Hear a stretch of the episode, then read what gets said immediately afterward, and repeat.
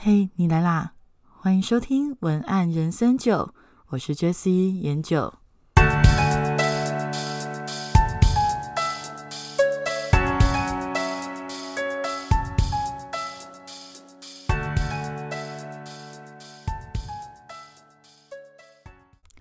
最近讨论度最高的啊，就是福原爱出轨的消息嘛。那来龙去脉大致上呢，就是因为根据日本的女性 Seven 周刊报道了五十五张的相片，然后捕捉到她与高大的男子。那位高大男子据说就是六七年前认识的一个朋友，一起约会三天两夜，那分别住在同一家旅馆，还有福原爱的日本家中。那福原爱对此表示呢，他们在饭店是分开睡，那住在家里也是在单独，呃，就是他们是分开的房间，他是单独的一间空房这样子。那无论如何啦，至少这个男子呢，他的情况应该就是至少朋友以上恋人未满，应该是这样子的。因为也很难真的完全切割说他们不是暧昧对象。那至少在目前的情况呢，就是福原爱她是没有承认那一个人是她的就是男朋友这样子。那同一个时间呢，福原爱她主动了向另外一家媒体爆料，她的老公还有江家人都对她言语霸凌。尤其是就是江家的女儿啊，就对她相当的跋扈。那但这个部分江家是不会证实的。那外界雾里看花，目前最新的情况就是他们夫妻都有分开出面表示会一起面对这个问题。但我觉得比较有意思的地方是他的反应啦。哦，我指的是网友的反应，就是网友他们的反应。呃，因为日本的网友啊，在第一个时间居然是出来责备小爱应该要忍耐。那就算江家对他不好，也不应该在离婚前就公开约会嘛。那台湾的网友呢，却比较倾向支持小爱，他觉得小爱就是应该呃这么做，是因为他觉得小爱他虽然呃没有离婚就约会，但是毕竟他在台湾的压力，他们相信是很大的，因为。第一个，竟然他要跟江家的一家人一起同住，那同住其实是一个非常可怕的事情啊，就是不用解释了，大家应该也知道。那因为而且同住之后根本没有自己的空间，那更何况呢？小爱她是自己资深来台湾，其实很多地方她有表示说她很难适应。那因为这个部分，台湾网友的。呃，风向是比较指责江荣杰不是不不体贴啦，然后当然也是有一些网友是酸小爱说都被拍到啦，背叛在先有什么好嘴的？那毕竟因为他们都是被称为模范夫妻嘛，那现在就被算是假面夫妻呀，其实还蛮蛮残酷的，就是人设彻底的崩坏。其实，在这个事件之前啊，我对福原爱她没有非常深的印象。我只是觉得她就是个可爱的女孩子，然后就是长得有那种日本女孩子专属萌萌的感觉。那对她的印象其实还不错。那你问我说，现在对她的印象变差了吗？其实我觉得也没有啦，因为这件事情呢，我特别为了这件事情。就去看了小爱以前的各种的采访，因为我想要更了解这个人，他的比较应该说比较立体一点的去了解他，因为毕竟我看到这个新闻也只是就是片面的几则报道而已嘛。那我后来有看到《金周刊》的一则报道，里面有写到说，就是福原爱是个爱哭鬼啊，那他呢是如何接纳自己爱哭的过程？那我就看到他写了一段啊，就写说，每一次爆哭的过程，我都学会说出自己的心事。那，嗯，这句话可能听众朋友会觉得听起来好像很正面对不对？但是我在整个报道的阅读过程中，我越读觉得越怪，就是我觉得我只有看到一个拼命想要说服自己，大家都是爱我的。大家都是对我好的那种，努力想要善解，然后想要正向的小女孩。嗯，举个例子来说好了，例如报道一开始啊，就讲说，就是老公在刚生完产时，就是那个福原爱刚生完小孩，然后就很胖嘛。然后她那个时候很胖，又想说要惨了，又之后要接通告的话，能看吗？就是整个人很在乎又很自卑的时候，那个老公居然还白目的画了一个在纸上画了一个圆，然后开玩笑的告诉小爱说：“哎，你的脸真的很圆呢。”那当然就是你很在乎的事情被人家这样讲，就爆哭嘛。那哭完以后啊，小爱就说：“其实他这个是老公爱她的方式。”因为老公后来呢，知道她很在乎，所以就很努力的帮她完成瘦身，就是帮她完成瘦身，就是说生活上要配合嘛，让她可以就是比较有时间可以去运动啊，然后去可能在饮食上调整，然后让她就是真的成功的瘦身，但是。呃，我看到她说这是她老公爱她的方式的时候，我其实有一点点，呃，不知道怎么说，我觉得有点、有点、有一点点怪。为什么我觉得有点点怪？因为为什么我只有看到一个很白目的老公，然后很做自己的，爱怎么讲就怎么讲，然后不经大脑的讲出来。那虽然因为后面的情况，他就是只是这样子带过啦，就是把他处理的蛮粉饰太平，蛮就是大家蛮愉快的这样子，但是。我觉得我一直没有看到她老公的安抚或者是道歉的举动的时候，我就会觉得，嗯，这个事件我并没有对她老公留下一个好的分数。那后来呢？这个报道的后面，我就继续读下去。啊，这个报道的后面呢，就开始讲的是小爱妈妈。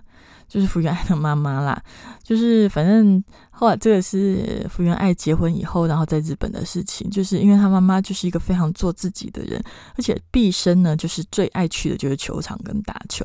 那他有一次就是为了小孩的东西在等宅配，他想要请他妈妈帮他等一下，因为好像他们刚好快要回国了，所以如果这一次没有等到的话，会很麻烦这样子。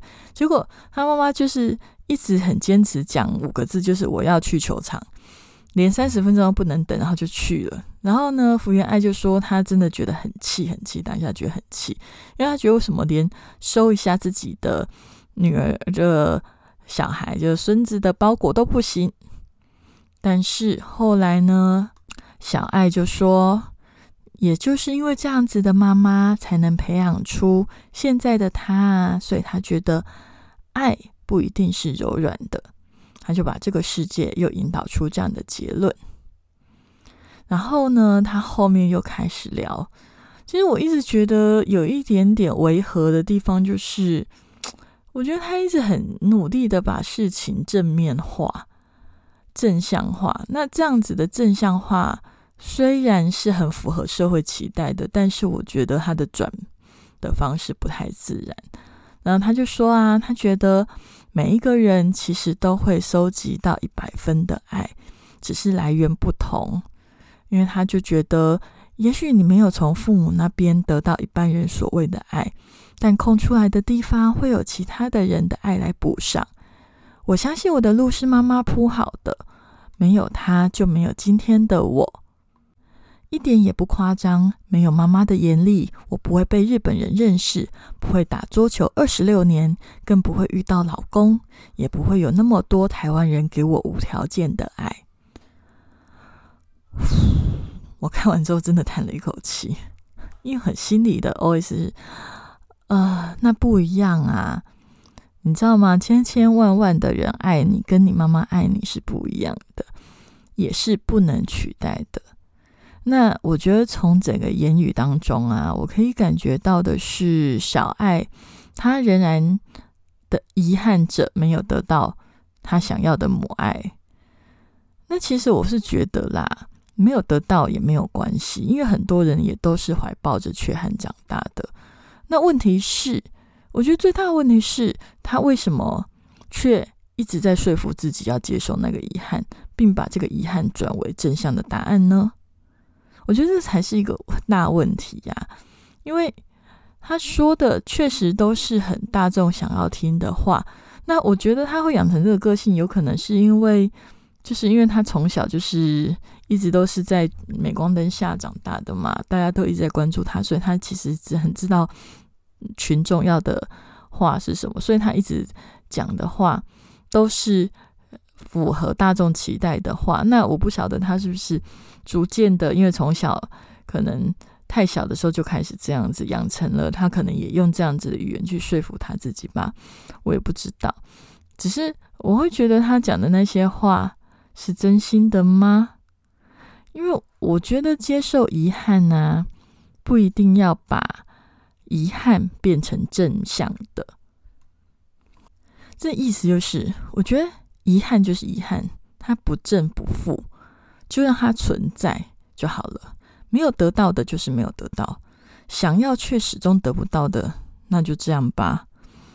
我觉得他可以说：“我很感谢现在拥有的一切都是我妈妈给我的，但是我心里仍有一部分期待着我可以跟他撒娇的时刻。”我觉得他如果这样讲，会觉得比较自然一点，因为 他不用把自己的那些遇到的挑战都完全的完美化。我觉得这样的完美化真的非常非常的不正常。我觉得应该不是，也不能说不正常啊。也世界上也没有什么事情所谓叫做正常和不正常，只是说他会一直让我觉得他的内在有一种委屈，他没有自己没有看见，或者是他没有表达出来。这一种嗯那种美好的感觉，它并没有那么的自然，而且让我觉得很。流畅的感觉，我也不会说，但是这真的是一种很奇妙的的感觉。我一直看到他的报道，我都一直有一种违和感。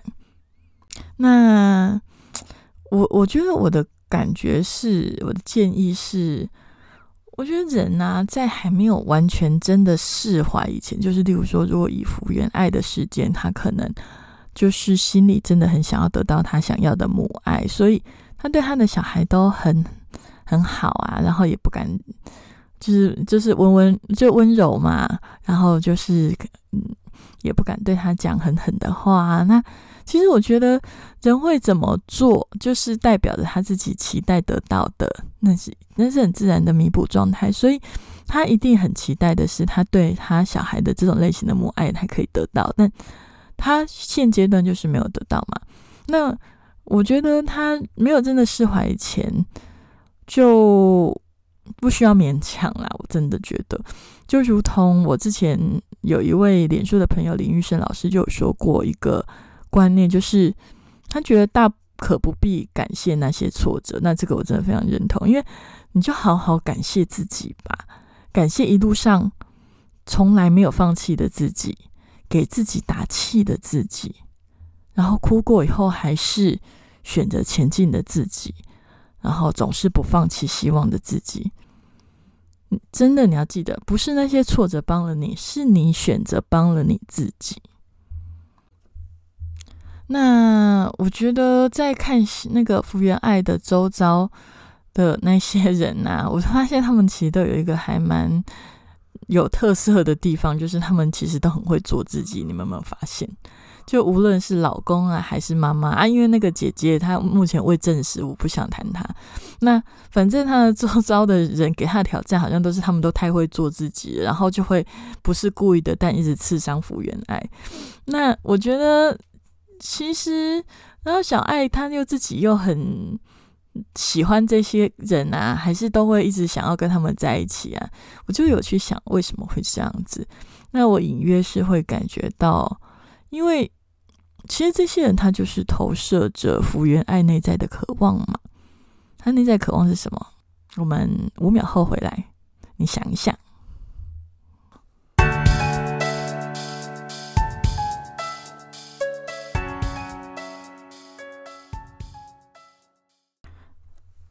那下半段的节目开始之前，想要跟您介绍一下我的一个小小的计划。Podcast 已经经营了十八集了。那我发现，我在这个时候，我很想要做一件事情，就是把我之前呃刚开始摸索 podcast 的时候遇到的所有的困难，以及我是怎么克服的。那个时候啊，其实你看我开始录，一开始菜菜的，对不对？可是你知道，刚开始录的菜菜的之前，我就光摸很多东西就自学摸了三个月。那我就发现啊，其实如果大家可以，就是不用什么事情都要分开学啊。我说分开学的意思就是指，呃，例如说我可能要学某某剪接软体，然后网络上的资讯都是分散的，然后哪一个功能是我需要的，我也不知道。然后爬文就爬超久的，然后光去找托管平台。呃，国外的野找也适用，国内的野找也适用，又又花了一个多月，然后中间又做了很多的白工，其实我根本都不需要做的事情，我又做，然后就这样前前后后拖了三个月，哎，我讲稿写好了，都还拖了三个月，你知道吗？所以其实你知道，光就是不是讲这件事情跟讲的内容这件事情，光一开始当你要开始讲以前那些硬体，就会搞到你花了。很长的时间去摸索跟习惯，那当然包含中间就是买麦克风啊，麦克风的高度不够啊，环境有噪音啊，垃圾车开过去怎么办啊？好多好多的问题，我都花了三个月的时间努力克服。那到现在，当然我以前可能要录一个礼拜才录得出来，现在可能只要呃一天几个小时，甚至我可能现在录完，我等一下剪一剪，等一下可能就马上上传了。剪快的时候，有时候大概一个小时就可以解决。那这个过程，我之后呃会把它完整的写成一个叫做新手 Podcast 的使用手册，也就是新的白皮书啦。那就是希望呢之后可以帮助呃，如果你现在想要踏入 Podcast 的这个这个世界，但是呢。你可能去上课回来，如果太久，一定会忘记上课的内容。然后你如果要去翻笔记，有时候笔记又不一定那么容易看。那所以我就有在方格子上面设计了一个我自己觉得很好用的模式啦，就是你可能之后开始录 podcast 的时候，中间遇到什么问题，就很我中间我的那些索引就会立刻的让你。可以很快的找到。那我觉得你只要按照我的我上面记录的那一些，就是新手上路的的东西，我觉得你应该就不用花到三个月的时间啦。说不定顺利的话，一两天你就可以顺利的上传了。那这一个呃，这个说明书我会写，我会把它写在方格子的专题里面。其实已经写好了，目前正在修。病当中，那如果你有兴趣的话，我就是请你持续的，就是可能追踪我的 podcast，我都会把相关的链接放在我的节目介绍里面。嗯，好，那我们就继续节目喽。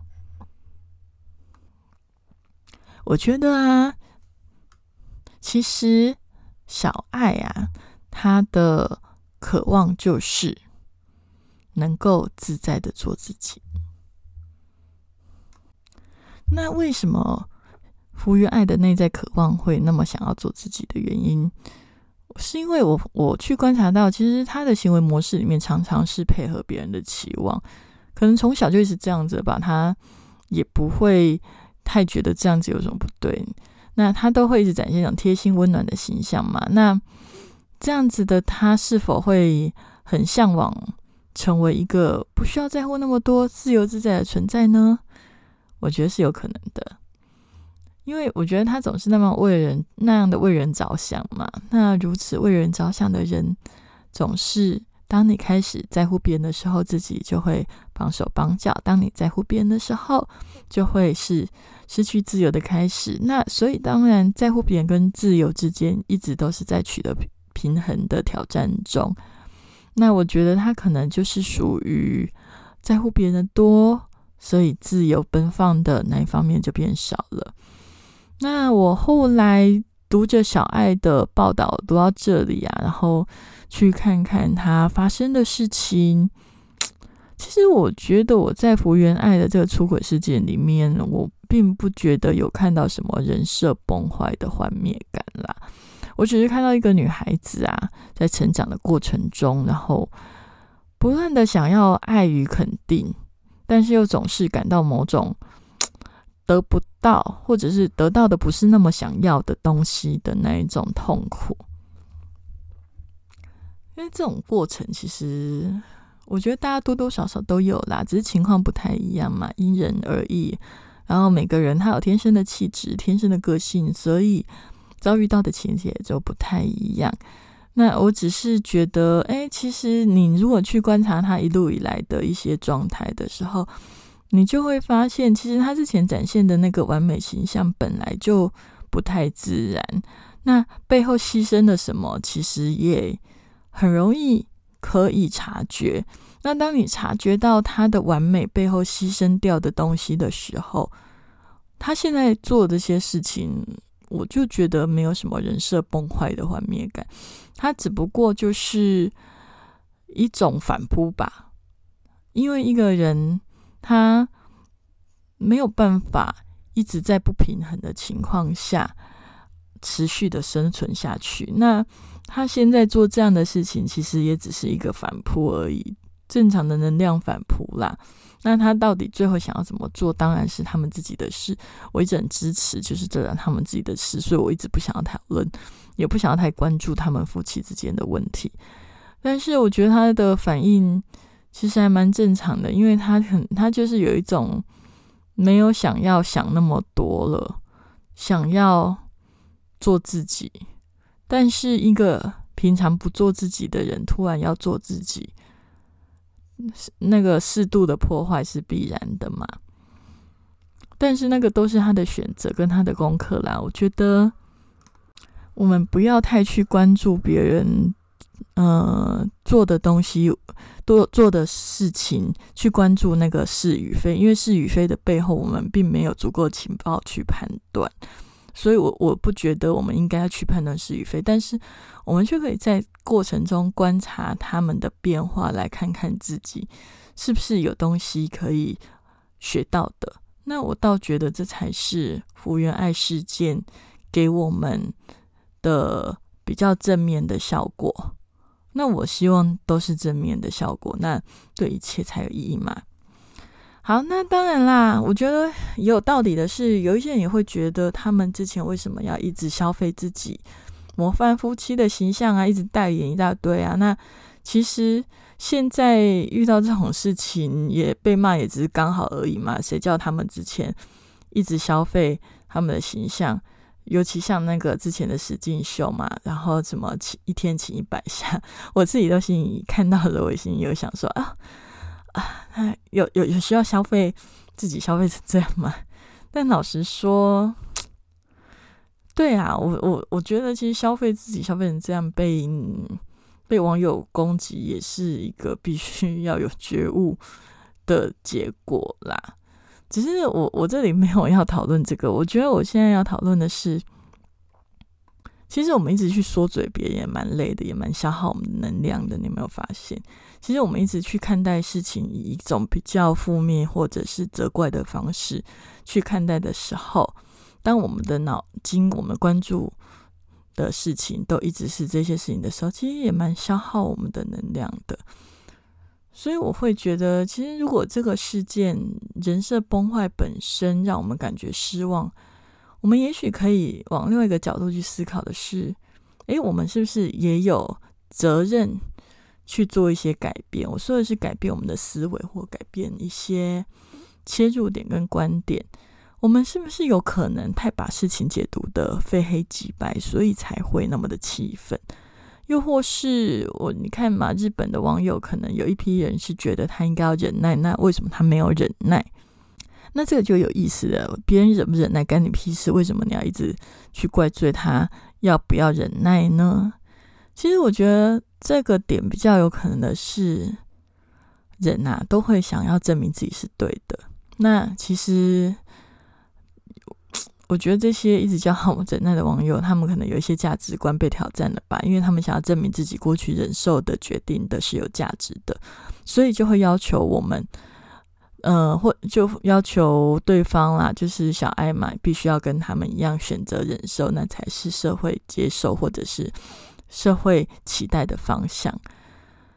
那那我觉得，其实你一直去把自己的需求投射在别人身上，或者是因为别人做的什么事情，让我们觉得备受气愤，跟然后就是不断的不爽。我觉得适度的反应是有意调节身心啦。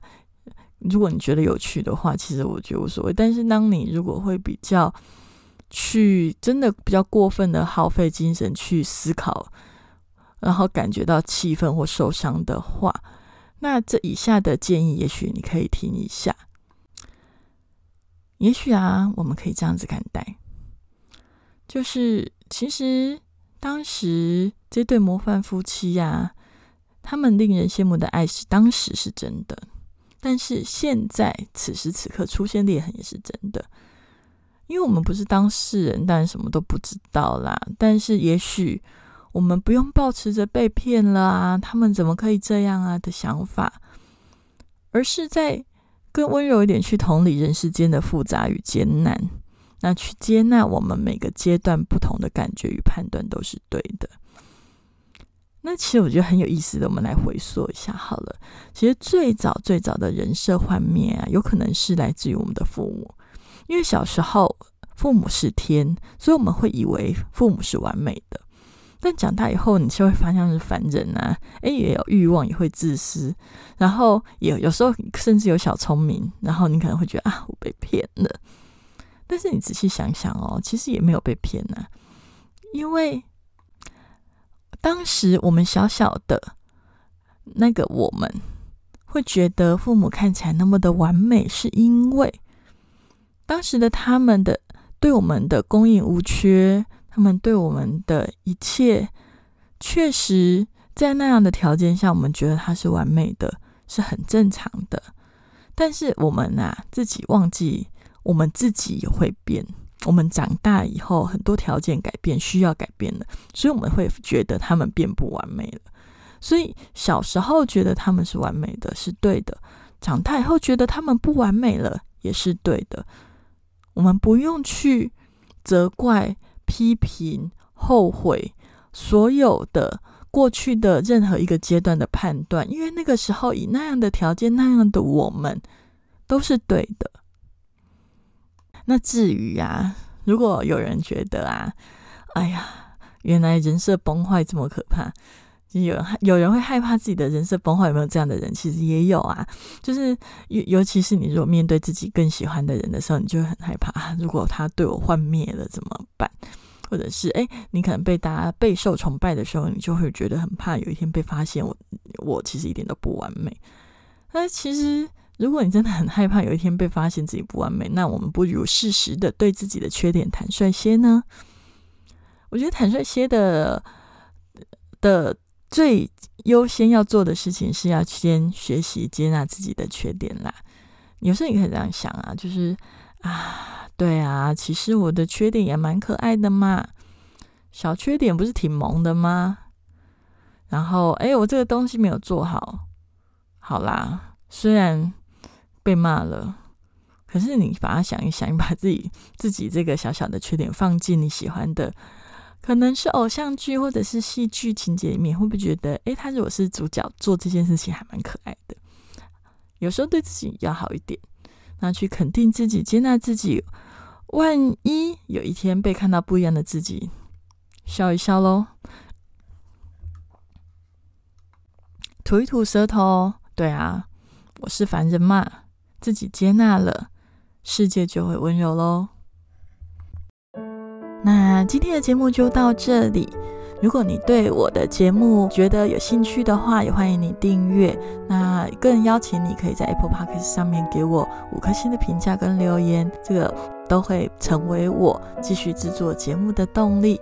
那如果你对于今天的文字档有兴趣的话，你可以到呃研究的方格子专题上面。也可以找到我的文字。那或者是到文案文案向你粉丝专业上面也会有相关的连接。那如果你想要有更多关于我们的讯息，还是这个节目的推播，请你加入群组文案人生就更新的群组。那这个群组里面不会有太多广告的消息啦，顶多就是呃我的节目更新，还有我之后节目的一些介绍啊，还有一些计划这样子。那如果你觉得有需要，也对我们的呃之后嗯会提供的一些教学有兴趣的话，也欢迎你加入。那链接都会在节目介绍那边，你可以去点击。那今天的文案人生九就到这里，呃，欢迎你把这个节目分享给喜欢这个议题的朋友。那我们就下次见喽，拜拜。